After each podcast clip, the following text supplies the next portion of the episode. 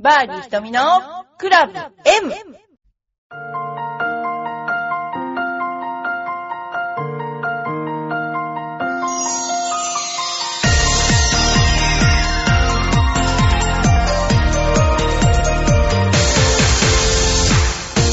こんにちは。バーディー瞳のクラブ M です。皆さんいかがお過ごしでしょうか、えー昨日の夜、朝か、朝、えー全米オープンをずっと見てまして、まあ本当に2位、松山選手が2位になった時には、いや、ちょっといけるんじゃないかなっていう期待を持って見てたですね。だけどね、やっぱりあのー優勝した選手、ちょっと今ど忘れしちゃった。上手でしたね。本当だからまあ、しょうがなかったと思いますけど、でも最終日のプレーは、本当にすごかったと思います。で、何しろ、あの、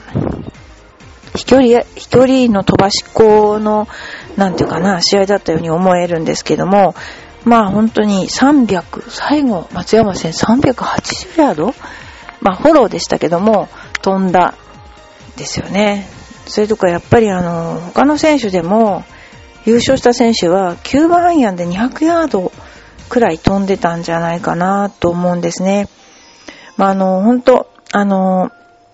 すごく、あの、勉、勉強になったっていうかですね、見てて勉強になった、あの、試合でした。で、やっぱり何が一番勉強になったかっていうと、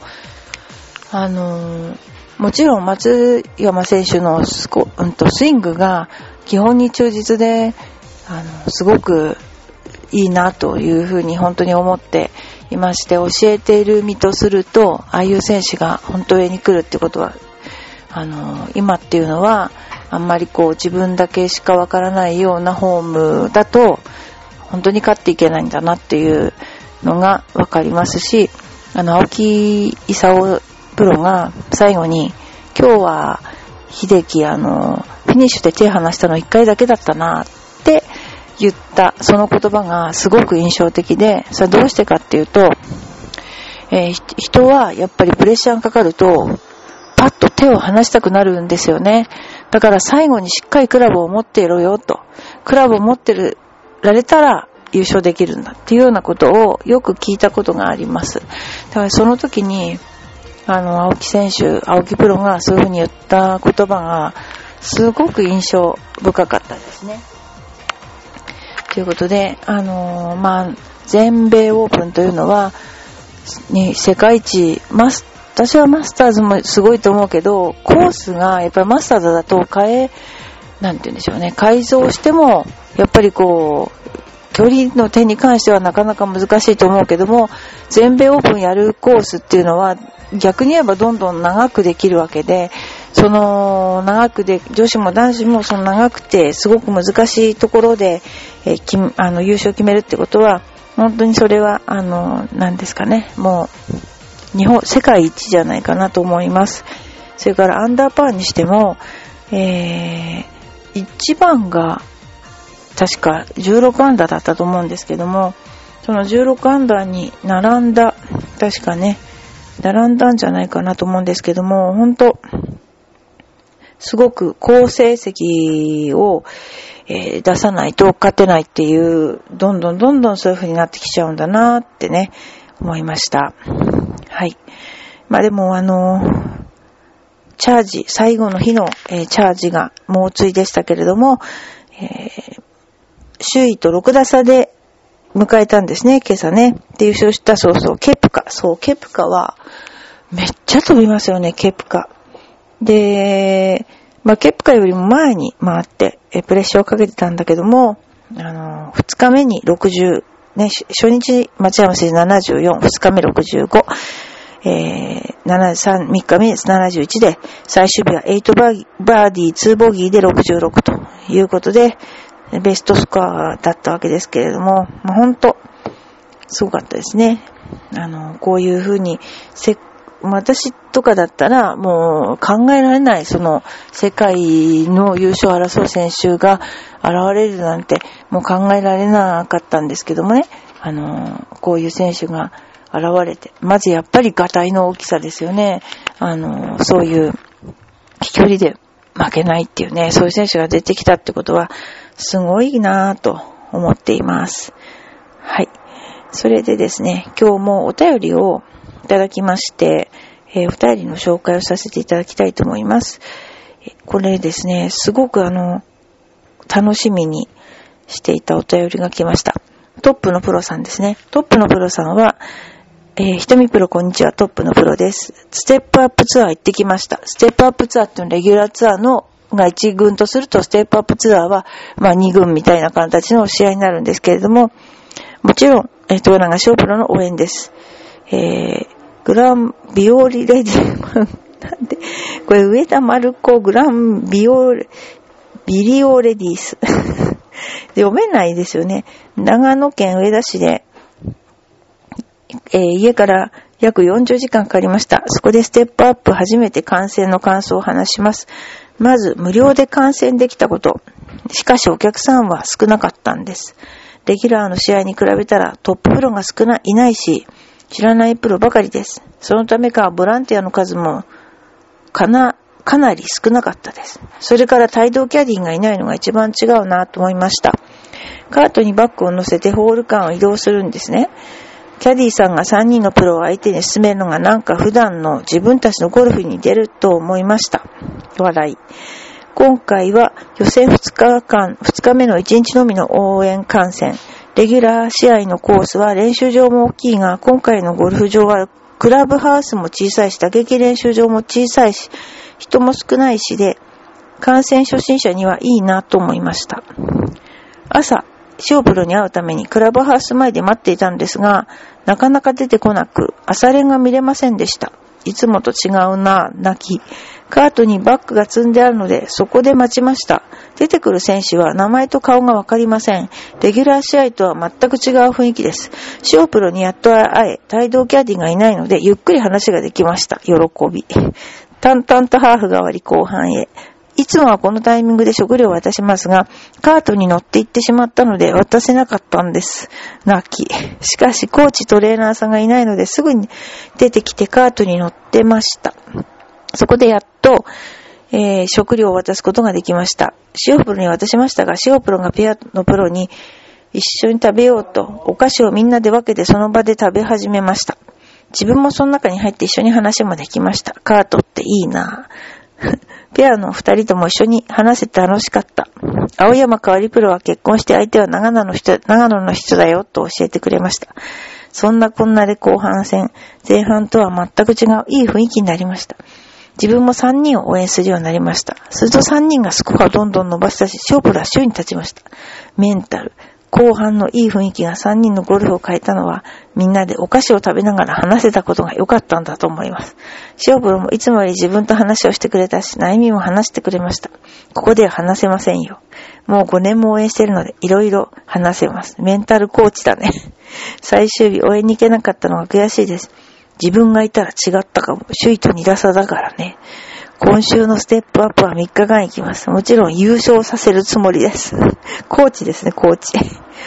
本人もその気だと思います。話は変わりますが、今週のステップアップの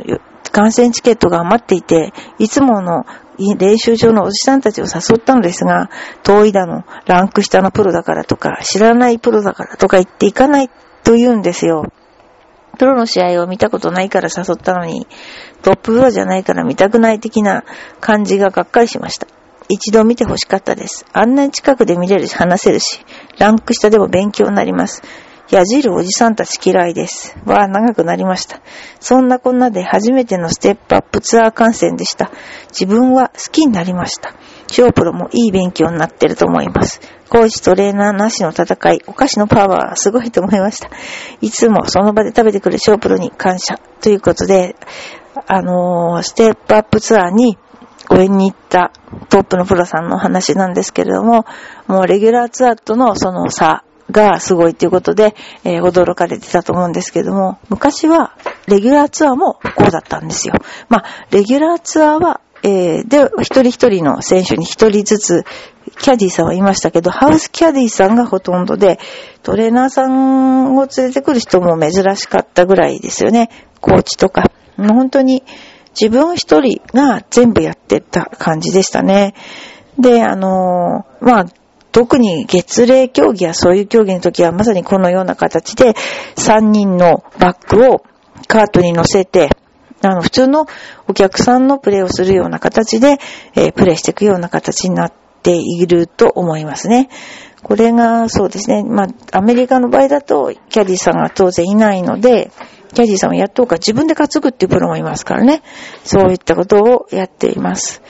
あのー、まあ、なんていうかな、全部がちょっと小型化してる感じなんですけども、やっぱりここを、ここで勝つ、ここで一生するってことが、やっぱりすごく自分のために大きい。で、1回じゃなくて2回勝つ、3回勝つっていう自信が、やっぱりその本戦につながるということで、やっぱり欠かせない試合というね、えー、ことだと思います。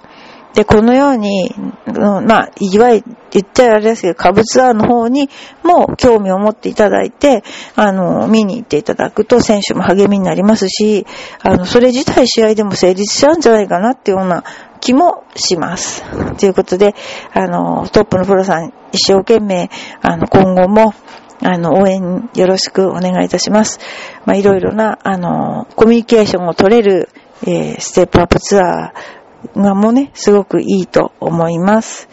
ということです。はい。それからですね、もう一つあります。ラジオネーム、よいこまんさん。えとみさん、こんにちは。先週実家の家に長男と次女の子守頼んだら、イオンのゲーセンで1500円くらい使ったらしいです。私が全くやらせないから。来週も来てもらうけど、まだゲーセンだろうなと思います。それでも父親嬉しそうなんだけど、まあ子供の体力ついていけないだろうから、仕方ないので。ゲーセン。そうですね。なんかこう遊ばせるとなると、自分が体力がないと、ゲーセンに連れてごまかすという、そういう手、手段だったのかもしれないですよね。なんかあの、この頃流行りは話違いますけど、おじいちゃんおばあちゃんたちと、その、えー、と、迷路、迷路で遊ぶっていう、その迷路作りをしている人が私の友達にいまして、えー、割とその、えー、おばあちゃんおじいちゃんでも、その、なんていうんでしょうかね、体力がなくても、まあ、お孫さんと一緒に遊べるというので、すごくなんか人気らしいんですよね。だからなかなかね、その、個人差がありますからね。例えばうちだったら親子でゴルフ、おじいちゃんと孫さんでゴルフとかね、そういうのもありますから、あの、そういった楽しみ方もあるんじゃないかなと思いますよね。まあ、ほんと、いろいろですよね。あの、子供さんも、今、ゲーセンっていうか、みんなゲーム持ってるからゲーセンっていうのもまた一つのなんかね、あの、面白いとこであるかもしれませんね。この頃行ってないので、ちょっとよくわかんないんですけども、はい。えー、ゆうくまさんいつもありがとうございます。はい。ということで、あのー、今、女子プロで、今度アースモンダミンが今週末行われるんですけども、そのアースモンダミンの時に、私も、あのー、伺い、伺うっていうか、その、何でしたっけ、週間、ぎゅっと週間ツアー情報みたいなね、それで、えー、伺うことになりましたので、ちょっと皆さんにまたゴルフネットトワークの方を見ていただければなと思います。この間も、えっ、と、奈良出来っていうのの特番があったりとか、あの結構ですね、この頃出てるんですね、テレビにね。なので、あの、ぜひ、あの、おばさんも 応援してください。よろしくお願いします。ということですね。はい。あの、これから私たちがやることなんですけど、一つは、浦安市で仲良しゴルフ大会っていうのを開きたいと思ってます。で、それは親子でも、兄弟でも、恋人でも、誰でもいいんですけど、仲良く一日ゴルフやりましょうっていうことで、スコアをつけて、スポンサーを募って、えやりたいと思います。その他にも、あのー、子供たちの、えー、ワンボールマッチっていうのが、親子ワンボールマッチっていうのが行われたり、行事も盛りだくさん。それからまた7月頭には、今年10年間会員になっていただいた方のために、えー、屋形船ご招待というのを、えー、したいと思っています。それから、あの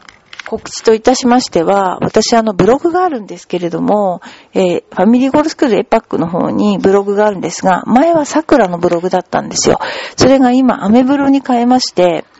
で、まあ皆さんが読んで面白いかどうかはちょっとわからないんですけど、今書き出した、本当にあの、今、あの、真面目に書き出したことは、私がプロになった時のこと、えー、今の子供たちとの、その、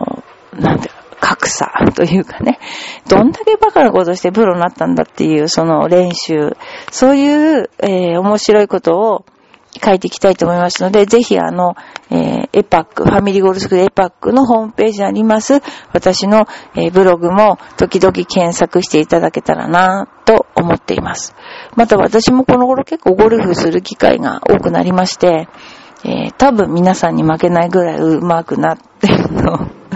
思います。期待してください。ということです。本当でも今朝は全米オープン、もう本当に空は真っ青で、ね、素晴らしかったですね。えー、なんか、ああいうの見ると、本当なんかゴルフ、まあね、みんなやりたいなと思うと思うんですけれども、まあ本当に、あの、いい一日の始まりでした。ということで、バーディしてもいいのクラブ M、また来週。